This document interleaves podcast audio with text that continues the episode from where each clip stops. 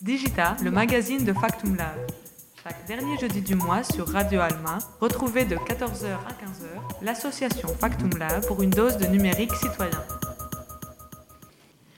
Bonjour à tous et à toutes, bienvenue dans Digita, l'émission de l'ASBL Factum Lab dédiée aux acteurs et actrices du numérique à Bruxelles. Aujourd'hui en studio, je suis accompagnée d'Emma. Bonjour Emma. Bonjour. Comment est-ce que tu vas aujourd'hui? Ça va très bien et toi? Je vais très bien, merci. Et comme d'habitude, à la régie technique, nous retrouvons Jean-François. Bonjour Jean-François. Bonjour Landila, merci, bonjour à tous. Bonjour, comment est-ce que tu vas aujourd'hui? Très bien, je te remercie. Au programme de l'émission d'aujourd'hui, nous avons une rencontre avec un collectif d'artistes atypiques, la découverte d'un podcast qui met à l'honneur des voix et écrits d'Africains et Afrodescendants, et puis, comme nous le faisons depuis quelques épisodes déjà, nous irons faire un tour du côté de Maxima, le nouveau lieu transitoire de la SBL Comina situé à Forêt. Bienvenue dans Digita. La rencontre du mois. Vous êtes à l'écoute de Digita. Déjanté, psychédélique, parfaitement imparfait, lo-fi, expérience visuelle, voilà tous des noms qui pourraient décrire le collectif Googleplex. Mais ces mots ne représenteraient peut-être pas combien Antoine, Aurélien et Philémon touchent à tout. Installation, vidéo ou encore écriture sont autant de terrains d'expression que les membres du collectif explorent à leur manière bien particulière. Les trois vidéastes, dans leur création, s'amusent des défauts des techniques de pointe et prennent un malin plaisir à s'éloigner des esthétiques léchées en exploitant les failles des erreurs du numérique. Pour Digita, Simon est parti à leur rencontre. Euh, on est ici avec Googleplex dans le jardin de la fonderie à Molenbeek. Euh, bonjour Googleplex. Vous bonjour. vous présenter? Salut. Alors dans l'ordre alphabétique, moi je suis Antoine. Euh, voilà. De Googleplex. De Googleplex. Et la, la suite de, de l'ordre alphabétique. Aurélien. Aurélien euh, de Googleplex. Et enfin Philémon. Du coup, euh, je précise un peu pour les auditeurs. euh, donc, euh, vous êtes un collectif, on peut dire, euh, d'artistes euh, vidéo. De... Vous faites de la création sonore aussi. Vous faites des clips pour la musique. Et euh, on verra un peu après, mais vous avez fait de l'installation aussi, artistique, euh, Ouais. dans une exposition. Je hoche Voilà. la tête. Un truc, on fait, on fait également euh, un, euh, de, de- de- quelque chose, des choses imprimées. Enfin, on a un journal aussi. Ok. J'étais pas au courant, mais on pourrait m'en parler plus après alors. Tu recevras un exemplaire dès la sortie. Génial. Du coup, euh, je vais commencer avec la petite question traditionnelle de Digita, euh, qui est euh, quel est vo- votre premier souvenir du numérique? Donc, euh, vous pouvez répondre chacun votre tour. votre, pre- votre première expérience avec un outil ou quoi que ce soit qui, qui concerne le numérique. Le test anti-Covid. Le premier, ça c'est le premier aujourd'hui, c'est ça? Ah ouais, c'est pas ça la question. euh, Bonne question, oui. On va réfléchir. Le Minitel, ça compte. Ouais, c'est méga français le Minitel.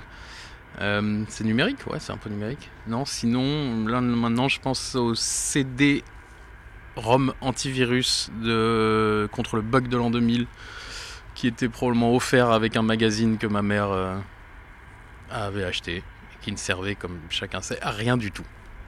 Ok. Voilà. Il y a probablement d'autres expériences numériques avant ça, mais c'est ce qui me vient pour l'instant. Ah, c'est pas mal, c'est vintage déjà en fait. C'est un peu vintage, ouais. Non, je réfléchis. Non, on est tellement né dedans que je. Pas de premier souvenir qui.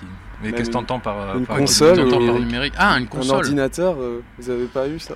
Ah, Si, mais alors du coup, ça remonte à très tôt dans notre vie. Enfin, on a toujours été dedans, je dirais. Ah ouais, je parle à titre personnel. hein. Ok, ouais.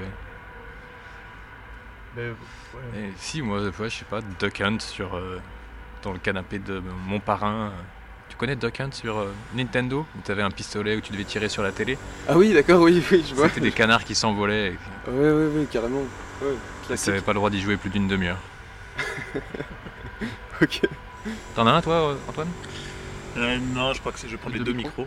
Euh, je crois que c'est un caméscope. C'est le caméscope de mon père. euh, le premier souvenir de numérique qui filmait des, rien du tout comme tous les, les pères de famille des années 90 hein, avec son caméscope euh,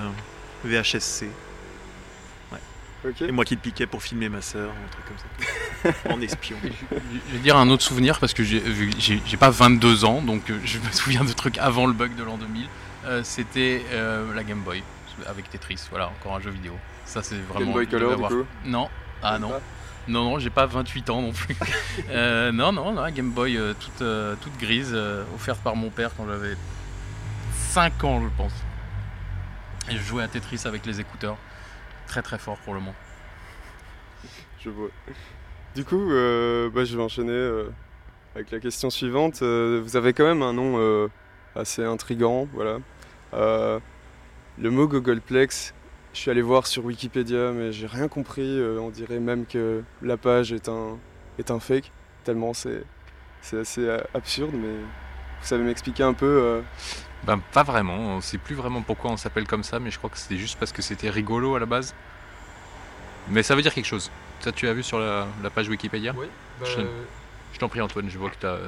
Non, c'est juste, euh, ouais, mathématiquement, donc c'est des maths. Gogol, c'est 10 puissance. Euh, c'est 10 puissance 100. oui. Et Gogolplex, c'est 10 puissance 10 puissance 100. Donc c'est 10 puissance Gogol. Euh, et donc c'est un, très grand chiffre qui, euh, théoriquement en tout cas, il n'y a pas assez de matière dans l'univers pour l'écrire sur une feuille de papier. Donc c'est un chiffre fini mais euh, immensément grand. Et pour le choix de ça, je crois que c'est vraiment que le son était rigolo, qu'il y avait Gogol dedans, qui nous fait toujours un peu rigoler. Et c'était aussi un truc qu'on avait. Enfin, moi, je sais que j'avais appris le mot par Carl Sagan, le vulgarisateur dans sa série Cosmos, dont on, regardait beaucoup euh, à une époque, fait une super belle explication du, du Googleplex. Et c'est vraiment plus tard qu'on a appris que c'était en plus le nom du cinéma de Springfield, euh, des Simpsons. Euh, c'est même il n'y a ah pas longtemps que j'ai découvert ça. Et, les locaux de Google. Et les locaux de Google, et que Google eux-mêmes avaient repris le nom Google. Et donc je crois que le nom Google c'est ce mathématicien qui avait euh, décidé de ce, 10 puissance 100 comme un chiffre euh, énorme et qu'il avait demandé à son enfant euh, de trouver un nom pour nommer ce chiffre comme les mathématiciens n'ont pas trop d'imagination et l'enfant devait être un peu petit parce qu'il a juste dit gogo et voilà c'est devenu ça. Ouais, c'est ça. Donc un truc très sérieux inventé par un enfant, c'est un peu rigolo comme, comme nom. Bon, voilà, vous, vous êtes connu pour avoir fait des, vidéos promotionnelles euh, pour euh, le C12, entre autres les ateliers JJ euh, qui font de la ferronnerie. mais vous êtes aussi surtout connu pour vos clips musicaux, notamment pour les clips de, Stick Stuff, donc le groupe de rap bruxellois. avec le premier, je pense c'est en 2016, c'est ça? 15. vous avez Même 2015 ouais, Doberman. Vous avez travaillé pour le 7-7, pour Juicy aussi, dans, avec un clip assez euh, hypnotisant, assez psychédélique euh, en 2018. Euh, bah voilà, donc c'est quoi en fait votre rapport avec la musique et comment ça a commencé Comment vous êtes dit, bah voilà, on veut faire de la vidéo pour la musique Ça a commencé avec un projet à nous qui s'appelait Claude Silver, qui est un peu le premier, la première chose, parce qu'à la base, Googleplex c'était plutôt créé pour faire du documentaire. Et ça a bifurqué assez vite sur un autre projet avec de la musique euh, ambiante New Age, euh, pour lequel on a, décidé de, faire des clips et pour lequel on a commencé à utiliser le fond vert. Et il me semble que les premiers contacts avec Stickstuff, ça vient du fait qu'ils avaient vu une vidéo qu'on avait publiée où il y avait du data moche. Et ils aimaient bien les images qu'on avait faites avec le fond vert et le data moche. Ok, c'est quoi le data moche Le data moche, c'est un, c'est un, c'est déjà, c'est déjà vintage, ouais. Mais c'est, c'est, c'est euh, erreurs euh, numériques quand il y a une faute d'échantillonnage dans la, dans la vidéo qui fait que euh, une image déborde sur une autre comme une espèce de, ça, ça fond un peu l'image dans une autre. En fait, c'est un, un échantillonnage qui est tellement pauvre qu'il y a peu d'images de référence qui fait que que ça, déborde l'une sur l'autre. Les pixels shift avec, c'est-à-dire que les, pixels d'une image euh, euh, suivent le mouvement d'une euh, théorique autre image. Donc en fait, tu as une image fixe et les pixels vont bouger en suivant le mouvement que devrait avoir l'image suivante. C'est pas plus clair. J'avais pensé que j'allais être plus clair. Et c'était relativement peu utilisé à l'époque et depuis. Depuis, ça va, c'est bon, on a compris. Flavien Berger, il a fait un clip entier avec ça. Un très, très bon clip. Une application entière. Ouais, voilà. Ok. eh ben, ça me permet d'enchaîner du coup sur la, sur la question suivante parce que en fait vous utilisez beaucoup d'esthétiques différentes euh, finalement, beaucoup de, styles différents et on voit que et des méthodes, euh, mais vous êtes quand même euh, assez attaché à la modélisation 3D j'ai l'impression qu'on retrouve dans, dans, deux trois vidéos quand même assez assez étonnantes, notamment dans, dans le clip de, de Stick Stuff, mais aussi dans, dans, la, dans la vidéo pour les ateliers GJ. Euh, vous avez numérisé toute une partie de Bruxelles. Euh, comment, comment, comment ça fonctionne? Alors attaché à la modélisation 3D, 3D, oui, mais à la mauvaise modélisation 3D. Je crois pas qu'on ait fait, qu'on a fait un truc très très bien. Enfin pour nous c'est très très bien modélisé. Hein. Je veux dire quand on a fait le clip de Stickstuff, c'était absolument incroyable hein, tous les tous les trucs. Euh. Après le but c'était pas d'avoir de la 3D extrêmement léchée. Euh, et, avec des superbes textures. Euh, non, le but c'était aussi justement de, de, jouer avec les limites de, ce truc-là parce que c'est un, peu, un peu plus rigolo. Il y avait ce, logiciel qui s'appelait 1, 2, 3 d Catch qui existe plus, qui existe plus, je crois. Non, non, équivalent. Qui, était, euh, il y a plein d'équivalents en fait. Maintenant, c'est même assez à la mode, mais c'était, tu prenais des, un appareil photo numérique et tu euh, faisais une trentaine de photos autour d'un objet comme le, tabouret là et tu euh, l'envoyais sur le, sur le cloud et tu recevais une, une, une, modélisation 3D avec plein de défauts parce que tout ce qui était trop fin, tout ce qui brillait, tous les systèmes d'ombre et l'arrière posaient beaucoup trop de problèmes au début et on trouvait que c'était vachement plus riche que si ça fonctionnait bien. Et surtout à partir de là, on s'est mis à prendre en photo n'importe quoi. Donc euh, Sainte-Catherine, une façade, un sandwich, une voiture de police et des trucs comme ça et euh, qui avait, avait, un sentiment marrant de, de, s'approprier chaque objet, de les avoir comme s'ils étaient à nous, avec tout le temps ces déformations qui rendaient le truc un peu onirique comme ça.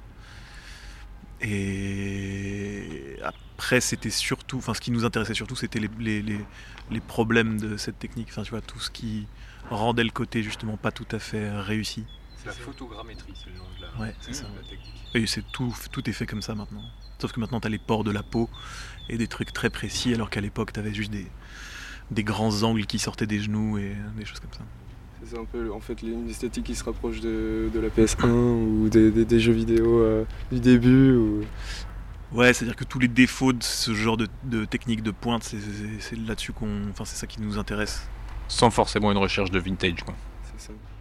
Bah, du coup, ouais, c'est ça qui est frappant, c'est une esthétique assez brutale, finalement assez euh, lo-fi, on peut le dire.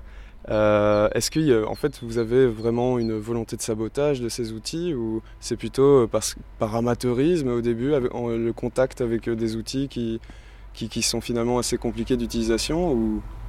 On a des capacités de concentration très très courtes. Donc quand on s'intéresse à, un logiciel ou à un, nouveau, euh, nouveau truc, on, s'y penche dessus pendant 10 minutes, un quart d'heure. On essaye de continuer et puis après on s'arrête, on oublie qu'on a utilisé ça et on perd le, contact. Mais c'est des, des, technologies qui nous font très peur, comme la, plupart des, avancées technologiques en même temps. Donc c'est un, plaisir de pouvoir les, torturer et les, moquer. C'est ça.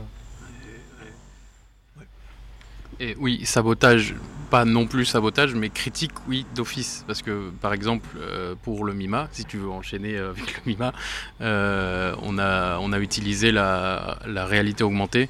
Et c'est pas parce qu'on trouve la réalité augmentée super cool, c'est parce qu'on trouve la réalité augmentée euh, flippante. Et que du coup, autant l'utiliser et comme, comme un outil aussi de, oui, pas de, pas de dénonciation non plus, mais je veux dire, comme utiliser cet outil pour montrer euh, l'absurdité en utilisant l'humour. Et le faire euh, euh, relativement mal aussi à chaque fois. c'est aussi. c'était pas parfait, quoi. On a eu, beaucoup de problèmes au MIMA, mais c'est ça, encore une fois, qui fait, qui fait que c'est intéressant. C'est aussi le fait d'accepter nos, limités, nos limitations techniques. par exemple, que Philemon disait tout à l'heure qu'on avait commencé avec du fond vert. Et euh, on a bossé pendant des années avec des fonds verts. On avait des fonds verts super grands. On avait un fond vert qui faisait 5 euh, mètres de long, qui était gigantesque. On n'a jamais été capable de faire une bonne incrustation en fond vert. Parce que techniquement, on n'est pas, très au point. Il faut juste qu'à un moment, on accepte ça.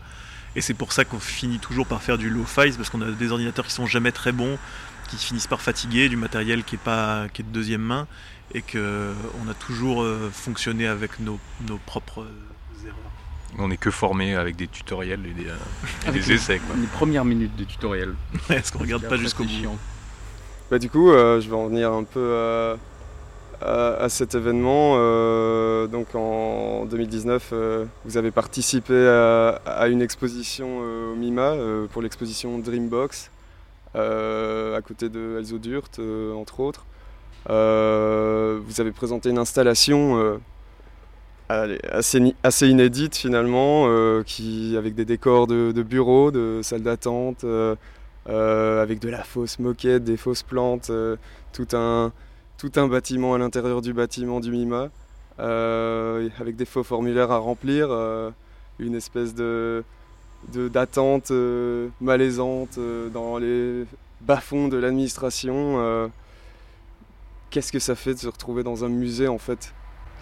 Déjà, est-ce qu'on peut parler du MIMA comme un musée bah, c'est un des M, oui. Un des deux M. Non, c'était une Museum of Museum. C'est Museum. Oui, c'est parce qu'il fallait des, des, voyelles. Museum, Museum, Museum, je crois le MIMA. Bah, on a encore utilisé ça, cette chance, cette, cette, euh, oui, cette invitation que le MIMA nous avait fait à venir là-bas, qui était, qui était pour quelque chose de bien différent à la base mais qui s'est transformé en. On a eu la moitié d'un étage à nous, en faisant ce qu'on voulait. Euh, c'était aussi une, exposition qui, parlait de l'art et qui parlait des, corporations et des entreprises qui, qui, euh, utilisent l'art et qui récupèrent l'art. Et, euh, et j'ai pas de fin à ma phrase, voilà. on, est, on est quand même super reconnaissant de. Pour, pour, on est reconnaissant de, de, de, là, de, pour. du MIMA. Euh, passe pour pour. C'est quoi la suite? Pour, nous avoir euh, offert cette opportunité. Euh, mais vraiment parce que du coup c'est c'était parti comme une c'était à la base une, une, commande il voulait des vidéos il voulait un, truc en réalité augmentée pour cette exposition et assez rapidement Raphaël nous a dit faites ce que vous voulez alors pas tout à fait parce qu'on avait quand même proposé au début de faire un un, un je sais pas si on doit le dire, parce qu'on doit le garder. On avait proposé quelque chose qui avait été refusé, qu'on garde pour plus tard. Euh, et finalement, on est rentré dans, ce, dans cette espèce de d'horreur. Euh, euh, il y a un chat qui passe. Et du coup, oui, bah pour l'occasion, justement, vous aviez créé toute une image autour d'une fausse corporation, Imabel Pro. Imabel Pro Eurostom, ouais, c'est ça. vous avez même fait une page Instagram. T'as bien renseigné. Je crois que t'es la seule personne à avoir vu l'ensemble du truc. Ah mais j'ai fait mes petites recherches quand même. et euh, bah, voilà. Pas une fausse corporation d'ailleurs, ça existe. Je voudrais qu'on maintienne. C'est une vraie. Elle existe encore en fait. Oui, exactement. Euh, oui, à l'esthétique. Euh, allez, euh, image libre, euh, Shutterstock, Getty. Mais, en, en, un sens, sur, sur ta, ta, présentation du début, ce qu'il faut quand dire, c'est que tu disais de la fausse moquette, des faux plafonds, des fausses plantes. Mais en fait, tout était vrai, c'est-à-dire que euh, la moquette était, venait vraiment des locaux d'une grosse entreprise euh, qu'on a récupéré, le, même le faux plafond qui finalement n'était pas de l'amiante. On tient à le rappeler, euh, on profite de l'antenne pour rappeler que c'était pas de l'amiante. Ah, vous avez eu des critiques Non, on a eu des interrogations. Nous-mêmes, on s'est demandé.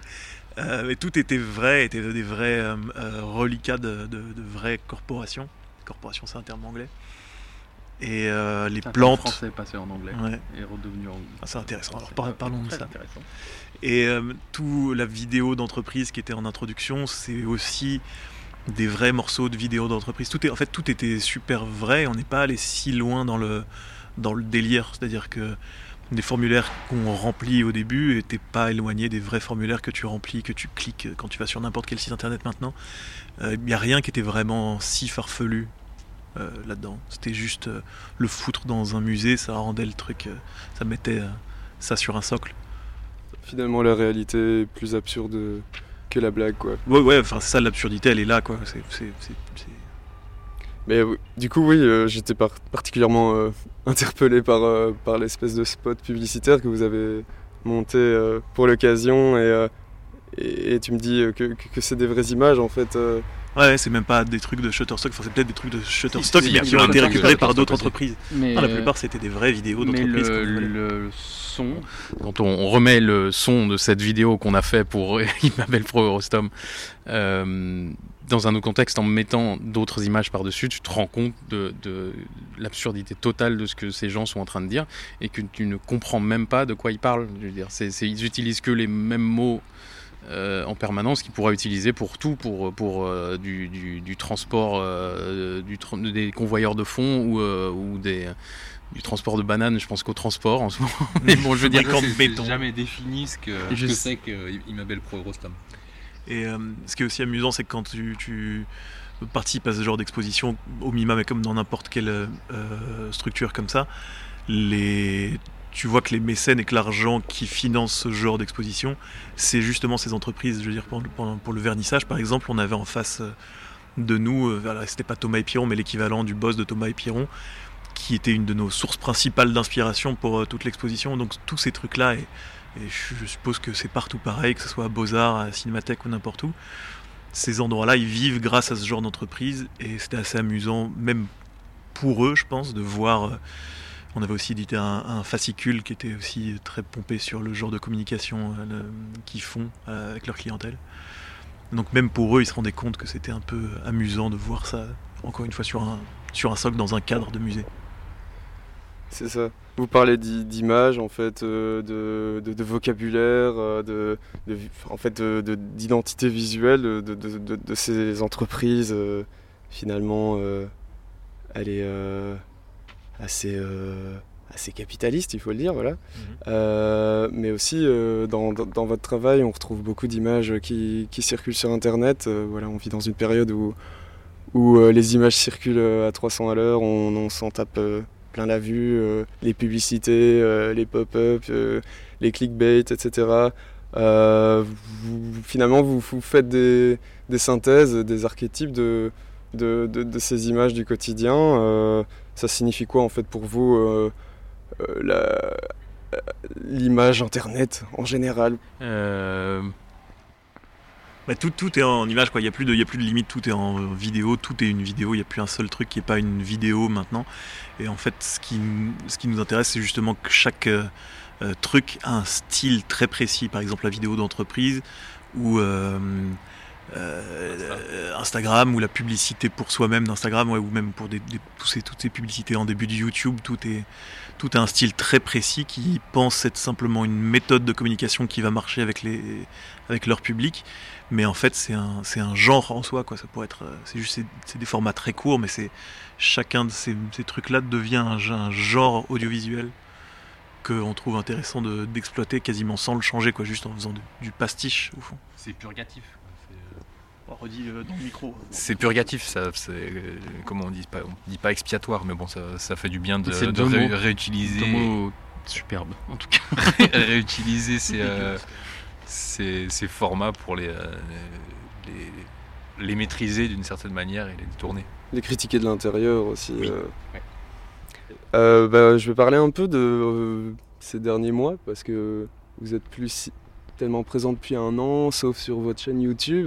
J'ai vu deux trois vidéos là passer pendant la crise sanitaire. voilà, on vise le discours du roi. On a un tuto cuisine avec une, euh, certaine chauve-souris euh, qui, qui le vit pas super bien. Et, euh, une des 25 personnes à avoir vu cette vidéo, bravo, c'est vraiment. non, j'ai dit un peu. c'est bien.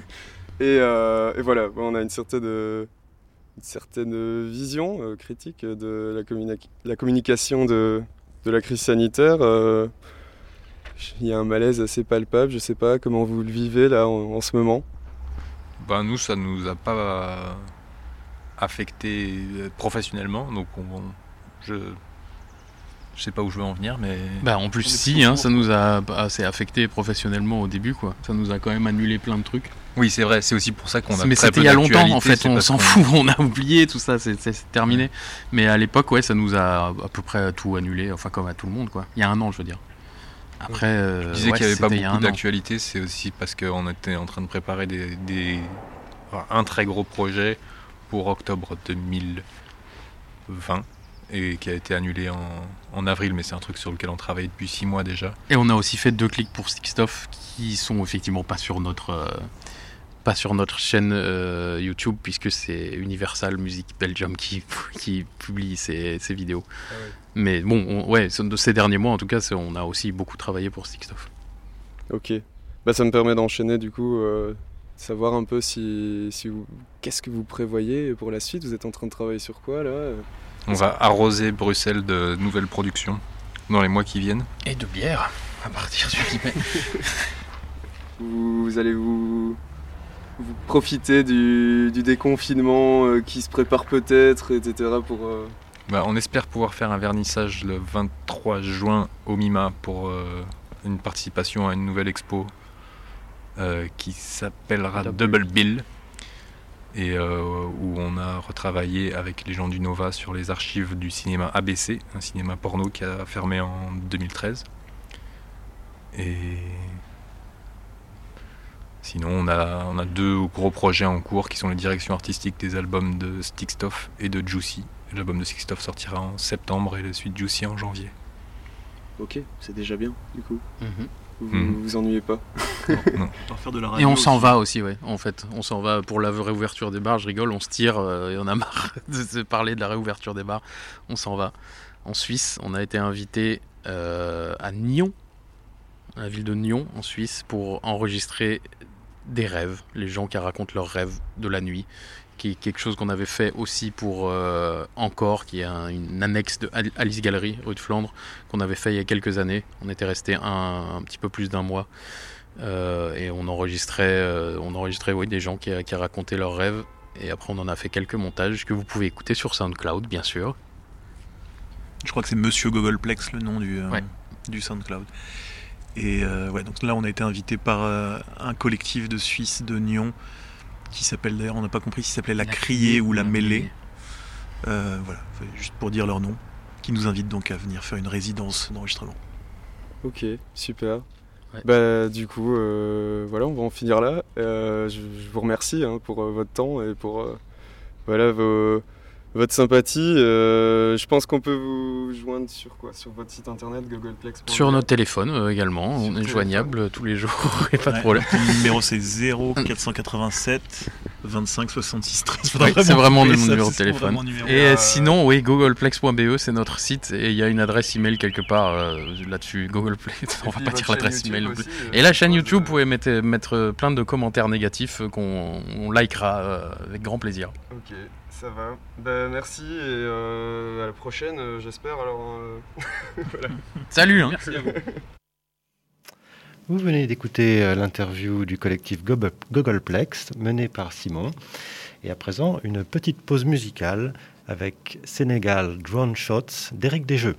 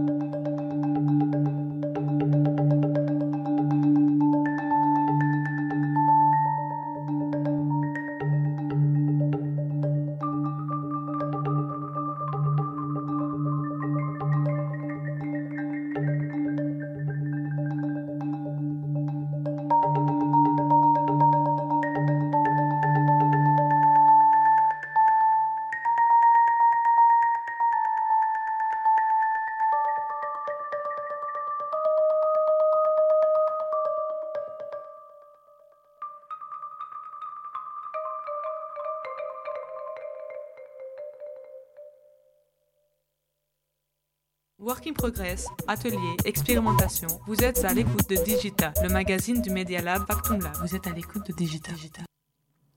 Nous sommes toujours sur le 101.9 sur Radio Alma et vous êtes dans l'émission Digita de l'ASBL Factum Lab. Alors Factum Lab, c'est quoi? C'est un laboratoire créatif et social qui sensibilise à la culture numérique par le biais de processus participatifs et collaboratifs. L'ASBL accueille dans ses projets et ateliers des jeunes et moins jeunes qui viennent s'initier à la, à la vidéo, au son, à la radio, au podcast, à la programmation et qui créent ensemble. Parfois, durant ces ateliers, des participants accrochent plus fortement avec l'une ou l'autre technique et ça a été le cas de Mouna. Mouna a participé à deux projets de Factum Lab autour du son et de la radio, modulation et tu veux quoi? Et durant ces ateliers, elle a appris à utiliser des micros, à réaliser des interviews, mais aussi à faire du montage sonore. Aujourd'hui, elle se lance seule avec son nouveau podcast intitulé Kovu, qu'elle présente comme ceci. Un podcast panafricain avec des hôtes de qualité, la volonté de chérir et de partager des histoires et des savoirs, de créer des épopées noires à partir des outils de ce siècle, voilà la recette de Kovu. Aujourd'hui, nous vous proposons de découvrir la présentation que Mouna fait de son podcast.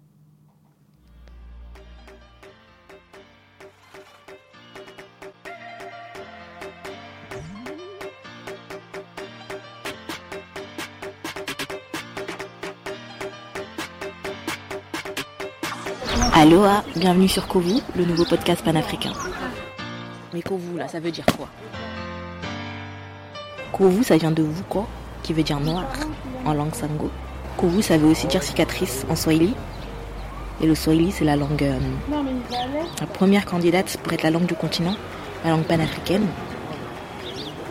Ah, ce mot, panafricain, on va revenir dessus. Aujourd'hui, et pour euh, toute cette première saison de Kovu intitulée Marronnage, on sera à l'extérieur. Donc vous entendrez des bruits, des petits bruits d'oiseaux, des fois des bruits de personnes qui discutent, des bruits de gens qui marchent. Bref, de la vie. Pour cet épisode pilote, je serai ma propre invitée. Je vais me présenter rapidement, présenter un peu le projet de Kovu, sa signification, cette première saison. Et pour les épisodes suivants, c'est surtout les autres de qualité qu'on va écouter, tout ce qu'ils auront à partager avec nous, et je pense que je serai dans la même posture que vous, les oreilles grandes ouvertes. Moi c'est Mouna, Sarah Maïmouna à l'état civil. J'ai 25 ans et je serai l'hôtesse de Kovu. Étudiante en sciences géographiques, avant ça j'ai étudié le paysage, l'urbanisme, les lettres, les médias et l'audiovisuel. Et j'espère un peu avec ce projet de podcast euh, réunir tous les, euh, tous les savoirs, réunir toutes les personnes que j'ai pu croiser, toutes les expériences que j'ai pu faire. Parce qu'en dehors de mes études, c'est surtout toutes les activités que j'avais à côté, associatives, personnelles, euh, les voyages que j'ai pu faire qui m'ont beaucoup plus appris et euh, qui ont forgé la personne que je suis aujourd'hui. Pourquoi le marronnage pour cette première saison? Bah, Je vais commencer déjà par vous définir ce qu'est le marronnage. Il y a la définition suivante. Toute évasion hors du cadre de fonctionnement de la société servile. Première définition. La deuxième, c'est un regroupement de fugitifs vivant en liberté dans des zones un peu en retrait. Et le concept s'applique généralement, compte tenu de l'étymologie, à toute forme de retrait volontaire hors du cadre spatial du système colonial. Et toutes ces définitions-là, elles sont proposées par Raphaël Lucas dans un article très bien écrit sur le sujet du marronnage et qui est un petit peu un spécialiste de la question. Voilà, peut-être qu'on pourra l'inviter sur Kovu s'il y, a- moyen. Le marronnage, bah, par exemple les communautés marronnes qui ont permis euh, bah, l'indépendance de la, première République noire, Haïti, le 1er janvier 1804. Le 1er janvier, c'était à la base la date de sortie de ce podcast, mais euh, j'ai décidé de prendre mon temps, parce que je veux faire ça bien. Peut tirer pas mal de leçons du marronnage qui sont applicables euh, à notre génération, à notre époque actuelle. Ah, dans une moindre mesure, hein, clairement, on n'est pas dans la même. On n'est pas dans le même cas de figure du tout. Pas vraiment comparable, mais c'est assimi- assimilable, on va dire. Toute cette saison, on va devoir la passer à l'extérieur dans des parcs. Parce que. euh, Covid déjà. Parce qu'on n'a pas trop le choix. Et les espaces verts, les parcs, sont ces refuges-là que je vais inviter, rencontrer euh, mes hôtes de qualité. Les communautés marronnes, c'est des communautés qui vivaient en harmonie avec la nature aussi. Donc ils nous poussent à nous questionner euh, sur euh, les effets de ce mode de vie sur notre climat et sur notre environnement. Environnement à la fois concret, mais aussi environnement symbolique. Parce que rien que le terme, le mot marron, il remet en question tout l'univers euh, symbolique bah, de la négritude. Parce que du coup ici on parle de marron. Question aussi l'histoire unique qui nous dit que les personnes qui ont été euh, déportées euh, d'Afrique à l'époque avaient docilement accepté leur sort. L'environnement symbolique, médiatique actuel, il est je pense que je ne sais pas s'il l'a toujours été. On va se questionner là-dessus aussi. Il est clairement toxique. Euh, toxique pour euh, pas mal de communautés d'ailleurs.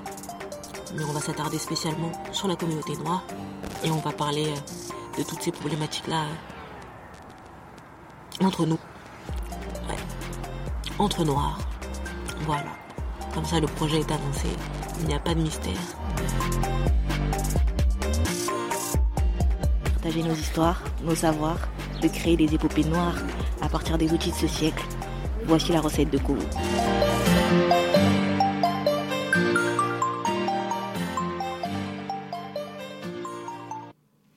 Et une seconde pause musicale, cette fois-ci avec Richard Divine et Harmonic Symmetry.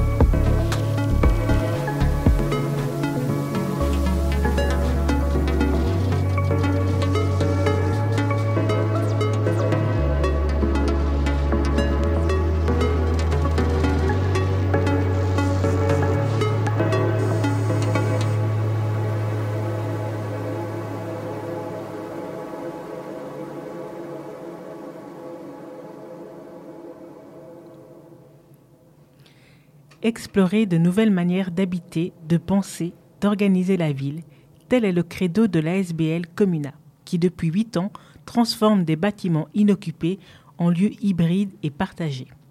Dans ces lieux transitoires ouverts sur le quartier se côtoient entre autres des logements, des espaces de bureaux ou des ateliers d'artistes. Maxima, le dernier né de Comuna, prend vie depuis l'été 2020 rue du Monténégro 144 à Forêt. Pour Factum Lab, Emma est partie à la rencontre des habitants et habitantes de ce nouveau lieu. Bonjour Emma. Bonjour. Alors, c'est toi qu'on retrouve derrière la réalisation des trois et bientôt quatre capsules du mini podcast 1 minute 44. Pourquoi avoir choisi le médium podcast et le son pour rencontrer les habitants du lieu transitoire Maxima? Bah, Je trouve que le son, euh, c'est une manière euh, de créer un portrait euh, des gens, mais sans être trop intrusif. Des fois, les gens veulent pas trop être filmés et tout. Et comme j'avais un peu passion pour les podcasts, je me suis dit que ce serait un bon moyen de, de rencontrer les habitants.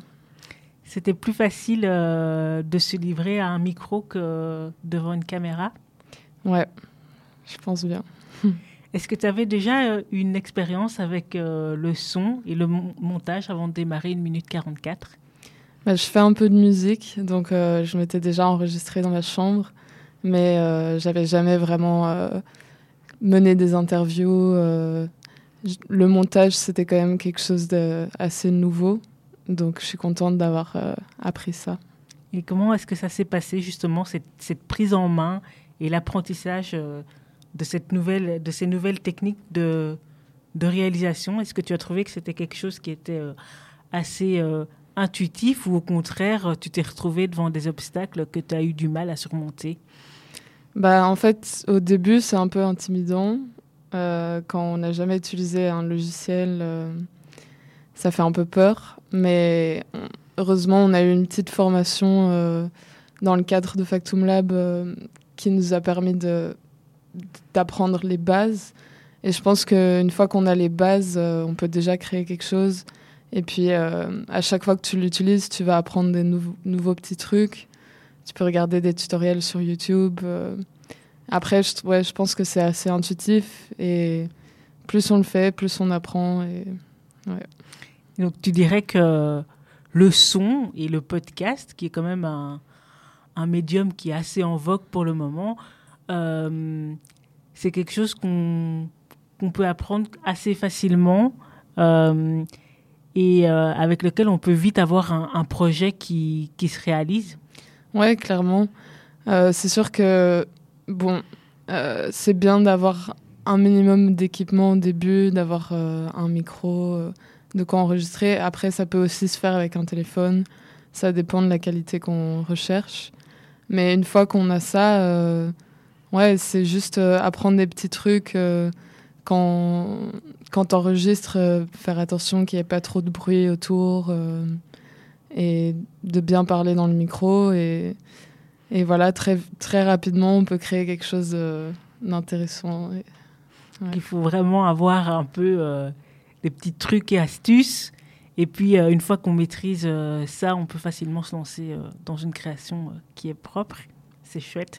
Euh, du coup, pour euh, ce podcast 1 minute 44, tu as rencontré pas mal euh, de personnes qui, qui habitent, qui travaillent, qui portent le projet Maxima. comment est-ce que tu as choisi les personnes que tu désirais interroger? Bah, En fait, j'ai décidé que chaque mois, j'allais découvrir une nouvelle partie du bâtiment. Et en fait, Maxima s'est divisé en pôles. Du coup, bah, D'abord, je suis allée parler avec Comuna pour qu'il présente un peu le lieu. Euh. ensuite, je suis allée dans le, le pôle euh, textile. Euh. et puis, ouais, en fait, à chaque, chaque mois, je, je découvre une nouvelle partie. voilà. Est-ce qu'il y a un souvenir marquant, une rencontre qui t'a particulièrement plu, intéressé, interpellé, touché euh, parmi toutes les personnes que tu as pu rencontrer euh, dans le cadre de 1 minute 44 bah, Franchement, chaque, euh, chaque expérience a été très positive. Je pense que les... quand je suis allée dans l'atelier textile, ça m'a beaucoup plu parce que en fait, ils étaient juste à côté des bureaux, mais je, je connaissais pas trop leur projet et du coup, j'ai juste toqué à leur porte et ils étaient hyper euh, accueillants. Et il y avait des, des, morceaux de tissu partout, euh, des machines à coudre. Et euh, ils m'ont parlé de leur projet que j'ai trouvé hyper inspirant. Et du coup, je dirais que ça, c'est une rencontre qui m'a marquée. Et alors, pour terminer, j'ai une question qui peut-être taraude les auditeurs et les auditrices. Pourquoi est-ce que ce podcast s'intitule 1 minute 44 Mais Tout simplement parce que euh, ça dure 1 minute 44. Voilà. Il ne faut pas chercher compliqué quand la réponse est vraiment simple. Euh, merci Emma de nous avoir un peu expliqué le processus euh, derrière la création euh, du podcast 1 minute 44. Emma qui est en service citoyen au sein de l'ASBL Factum Lab. Alors je vais te laisser ben, nous présenter et introduire l'épisode que nous allons écouter dans un instant. Merci beaucoup. Euh, donc pour la troisième capsule d'une minute 44, je me suis promenée dans les ateliers d'artistes de Maxima où j'ai discuté avec deux artistes très inspirantes. Yasmine, artiste militante et penseuse, m'a partagé son intérêt pour les luttes sociales et sa volonté de valoriser le passé qu'elle transmet à travers ses créations. Avec Marie-Vonne, artiste visuelle et sculpteur, nous avons discuté d'énergie et du potentiel thérapeutique de l'art.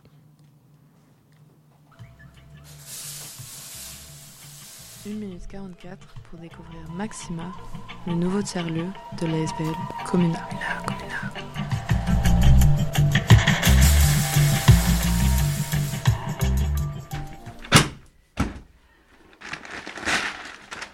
Déménagement pas évident.